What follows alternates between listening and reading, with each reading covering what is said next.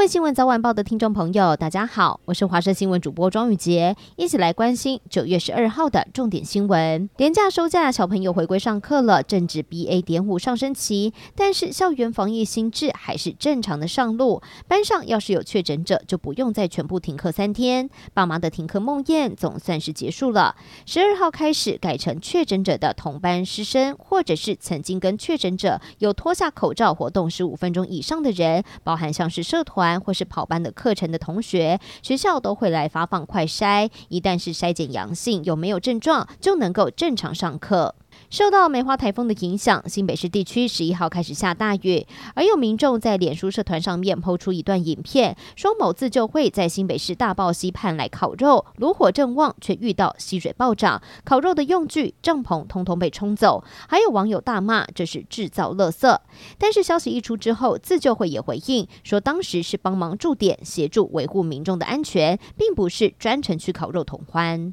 台南一名二十一岁的陈姓女子跟十八岁的妹妹，十一号的傍晚是在住家的一楼用电烤炉来烤肉，没有想到疑似是因为延长线起火，导致陈姓女子、九十一岁的王姓阿公，还有七十七岁的许姓阿嬷来不及逃生，命丧火窟。而当时爸妈刚好外出，得知噩耗赶回家中，一度哭红了双眼，不敢相信只是出门一下下而已，竟然跟三名家人天人永隔。英国女王伊丽莎白二世过世，再有女王灵车的队伍今天是从她离世的苏格兰巴尔莫勒尔堡出发，下一站会前往爱丁堡，而这段时间预计是六个小时的旅程，预料途中会有上万名的民众夹道相送，而预计十二号将会从爱丁堡的皇家大道前进圣吉尔斯大教堂，再由专车送回白金汉宫。国际消息还要来关心的是，日本边境防疫的政策逐渐松绑，七号才开始将单日的入境人数上限提高到五万人，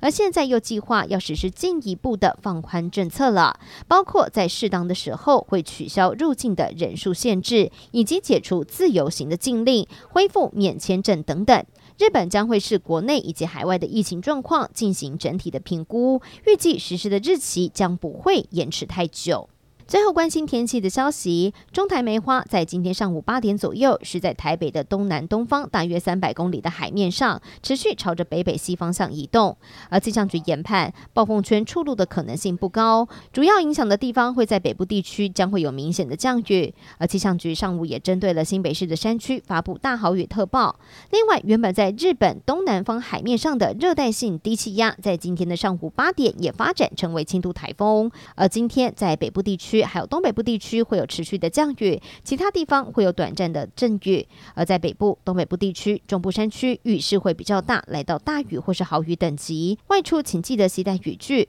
而温度方面，今天清晨大约是二十四到二十五度，白天北东地区会比较凉，高温二十七、二十八度，其他地方是三十一到三十三度左右。日夜温差大，早出晚归要记得多带一件外套。